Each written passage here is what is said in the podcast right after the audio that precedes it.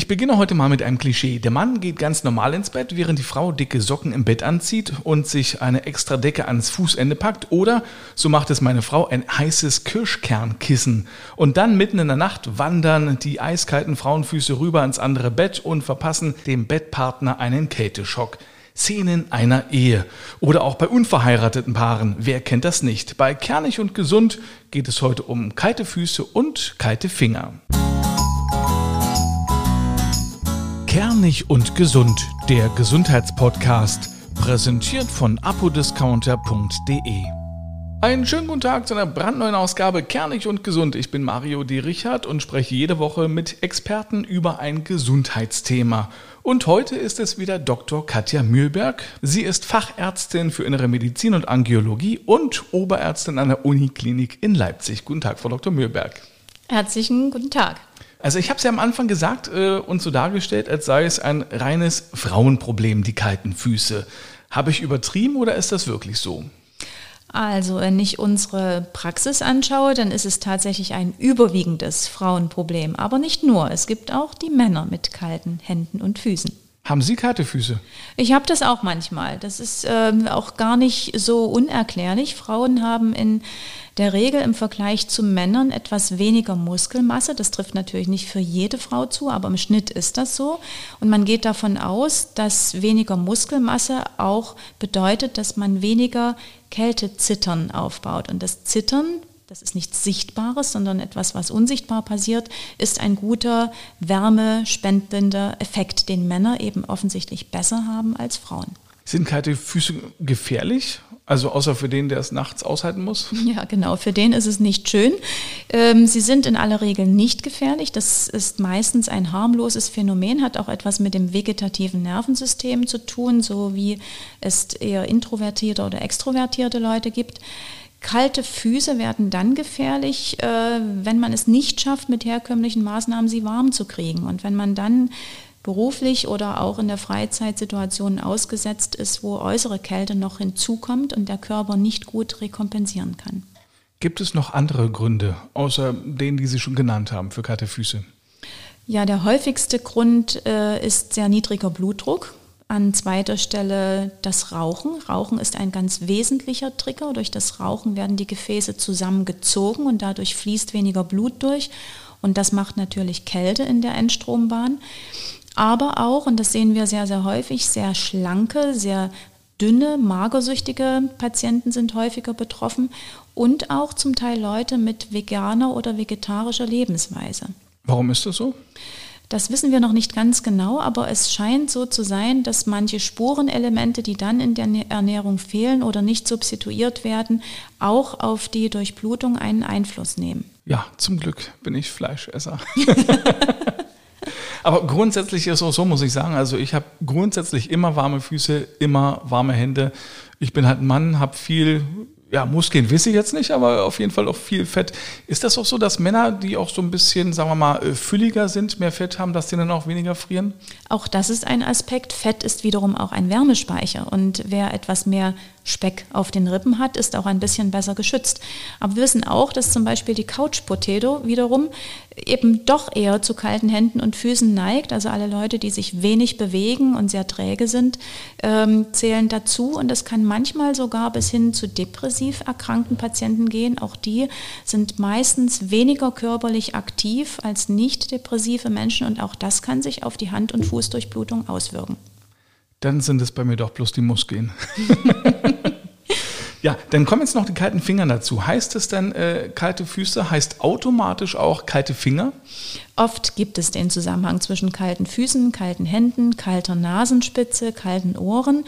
Das sind so die Enden des Körpers, an denen wir auskühlen. Das gibt es. Aber es gibt natürlich auch jedes Phänomen für sich einzeln betrachtet. Und vielleicht haben Sie auch schon mal den Begriff des Leichenfingers gehört oder der Renault-Erkrankung. Das ist etwas, was nun hauptsächlich die Hände betrifft, wo plötzlich einzelne Finger oder mehrere Finger absterben können und richtig weiß werden und sich auch blau und rot verfärben.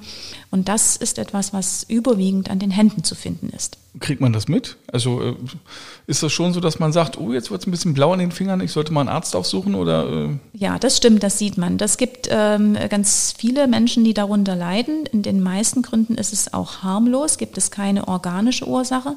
Aber wenn jemand plötzlich im Laufe seines Lebens anfallsartig solche Attacken entwickelt, die kältebedingt oder auch ohne Kältereiz auftreten, dass ein Finger oder mehrere Finger plötzlich absterben und sich verfärben, dann sollte man unbedingt einen Arzt aufsuchen und nach den Ursachen forschen. Kommen wir aber wirklich nochmal zu diesen harmlosen Varianten äh, zurück. Die sind ja quasi im Sommer und im Winter. Also da gibt es keinen Unterschied, oder? Von der Jahreszeit. Das stimmt. Also eine Neigung zu kalten Händen und Füßen, die ist von der Jahreszeit unabhängig, fällt aber natürlich im Winter viel häufiger ins Gewicht. Jetzt kommen wir zu dem, was natürlich viele interessiert, die betroffen sind. Was hilft denn bei kalten Füßen? Ja, es hilft am allermeisten, wenn man abends vor dem Zubettgehen, und das ist ja häufig eine Situation, die gerade abends, Sie hatten es ja eingangs geschildert, zu Szenen einer Ehe führt, dass man abends vor dem Schlafengehen warm badet oder duscht. Das ist eigentlich ein sehr einfaches Mittel, dass der Körper schön durchgewärmt ist. Man kann das Ganze steigern, indem man ein Wechselduschen oder Wechselfußbad anschließt. Das heißt also zwei Schüsseln mit warmem und kaltem Wasser und abwechselnd die Füße in diese Schüsseln tauchen, mit kaltem Wasser aufhören, warme Socken anziehen und ab ins Bett. Das durchwärmt den gesamten Körper und hilft auch bei kalten Händen. Hilft auch ein warmer Tee oder eine warme Milch vorm Schlafengehen? Auch das, die innerliche Wärme, ist ganz bedeutend. Das ist der gleiche Effekt wie ein warmes Bad oder ein warmes Duschen, dass man praktisch von innen äh, die Körperwärme her erzeugt. Ich habe irgendwo mal gelesen, es kann auch völliger Unsinn sein, man sollte lieber nicht des Nächtens, wenn man kalte Füße hat, dicke Socken anziehen. Habe ich das richtig gehört oder in Erinnerung oder ist es Unsinn? Ja, auf die kalten Füße, die dicken Socken bringt meistens nichts. Man sollte vorher versuchen, die Füße anzuwärmen. Das kann mit dem Kirschkernkissen sein, das kann der heiße Tee sein oder das Fußbad. Dann die Socken drauf, damit die Wärme gehalten wird. Das ist tatsächlich effektiver, als auf den kalten Fuß den Socken zu ziehen. Wie kann man denn die Ursachen bekämpfen bzw. vorbeugen, dass man nachts wieder äh, eine Frostbeule wird? Wichtig ist, dass man die Gefäße trainiert, denn die Ursache dieser kalten Hände und Füße sind längerfristig eng gestellte Gefäße.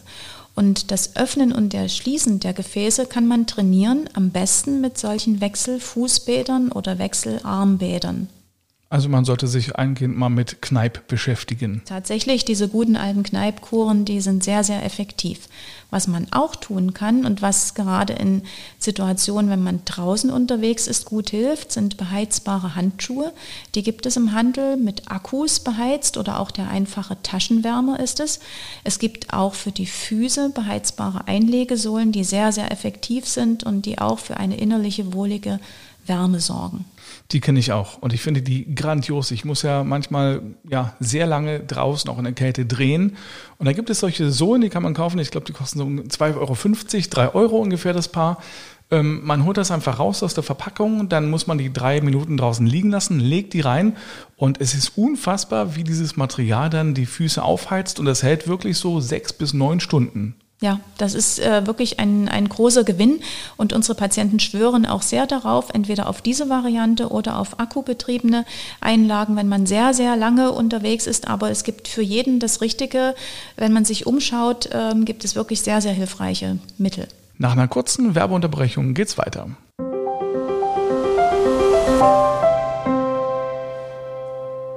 Werbung Heute habe ich wieder die tolle Rabattaktion von apodiscounter.de und zwar gibt es einen Rabattcode.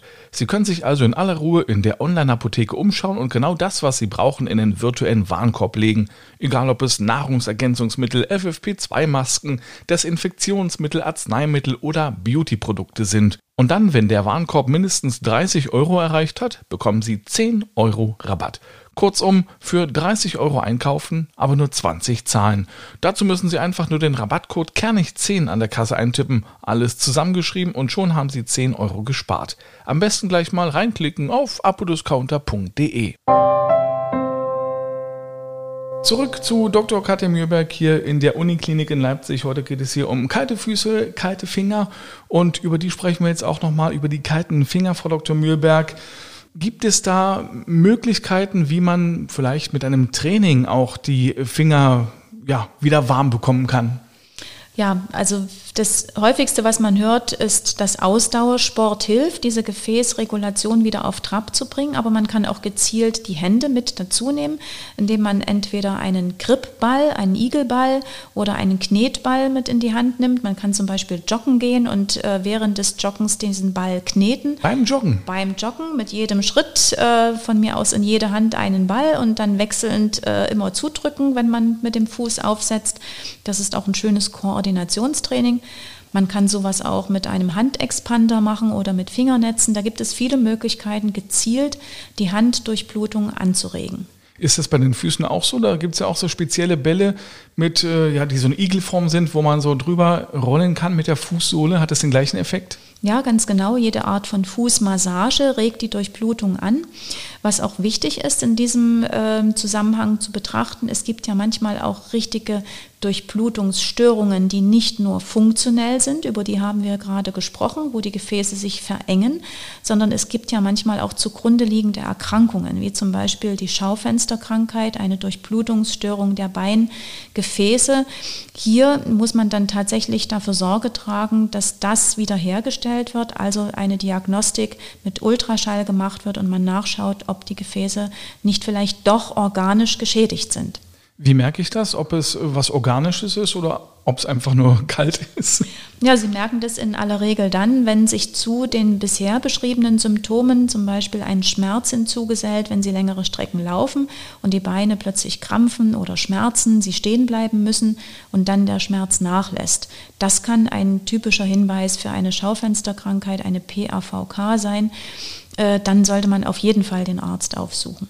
Darüber haben wir auch schon gesprochen. Wer möchte, kann das ganz gern mal nachhören. Wie ist es nochmal mit den Fingern, um darauf zurückzukommen? Äh, wann merke ich, dass ich da doch mal den Arzt aufsuchen sollte? Auf jeden Fall dann, wenn dieses Renault-Phänomen, von dem wir gesprochen haben, also dieses anfallsartige Auftreten von Leichenfingern ähm, hinzukommt oder wenn man Verletzungen hat an den Fingern, die nicht abheilen oder Nagelveränderungen, die immer wieder auftreten. Das sind Gründe, wo durchaus eine Bindegewebserkrankung, eine rheumatische Erkrankung dahinter stecken kann, die dann auch zur Durchblutungsstörung der Hände führen kann. Ich danke Ihnen vielmals, Frau Dr. Mühlberg. Sehr, sehr gern. Gern also bis zum nächsten Mal. Ihnen vielen Dank fürs Zuhören. Die nächste Folge Kernig und Gesund gibt es am kommenden Mittwoch. Alle Folgen komplett hören Sie auf kernigundgesund.de und außerdem dort, wo Sie gute Podcasts abonnieren können. Tschüss.